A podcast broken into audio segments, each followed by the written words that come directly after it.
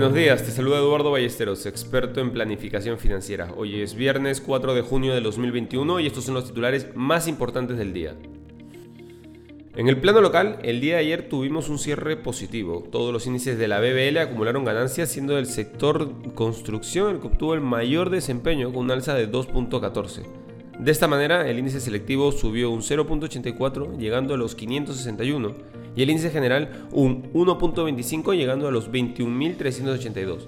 Por otro lado, el dólar volvió a cotizar por encima del 3.85. Mientras tanto, los futuros del S&P muestran pequeños impulsos por la mañana. Hoy temprano se reportó el dato de desempleo en mayo y mostró que la tasa cayó a 5.8% cuando lo esperado era de 5.9%. Si bien esto puede ser menor a lo esperado, aún estamos lejos de los niveles de desempleo prepandémicos. Y eso solo quiere decir una cosa, la Reserva Federal mantendrá su política de estímulos hasta lograr mejoras reales. Puede ser un error en la creación de empleo, pero el banco seguirá en su posición firme de bombeo de liquidez.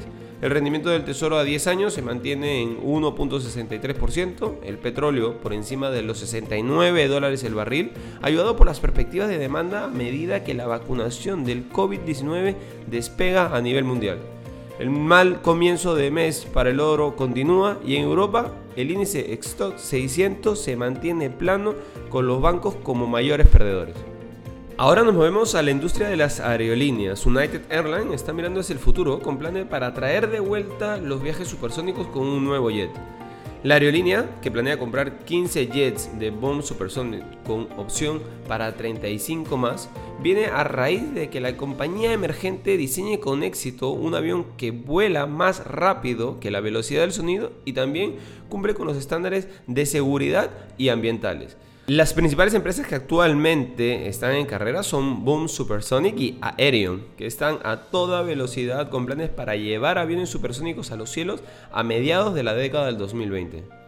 No queremos irnos sin mencionar que mientras la atención de los inversores esta semana ha estado en AMC Entertainment, por otro lado, solo hizo falta un tweet de Elon Musk para que el Bitcoin volviera a ser el centro de atención. La criptodivisa original, y todavía la más grande, cayó un 5% después de que el CEO de Tesla tuiteara un emoji con un corazón roto y una referencia a una letra de Linkin Park. Volatilidad. Inversión salida ya gracias a NR, la manera más inteligente de invertir en el extranjero. Contáctanos. Este es un espacio producido por Mindtech. Te deseamos un feliz viernes.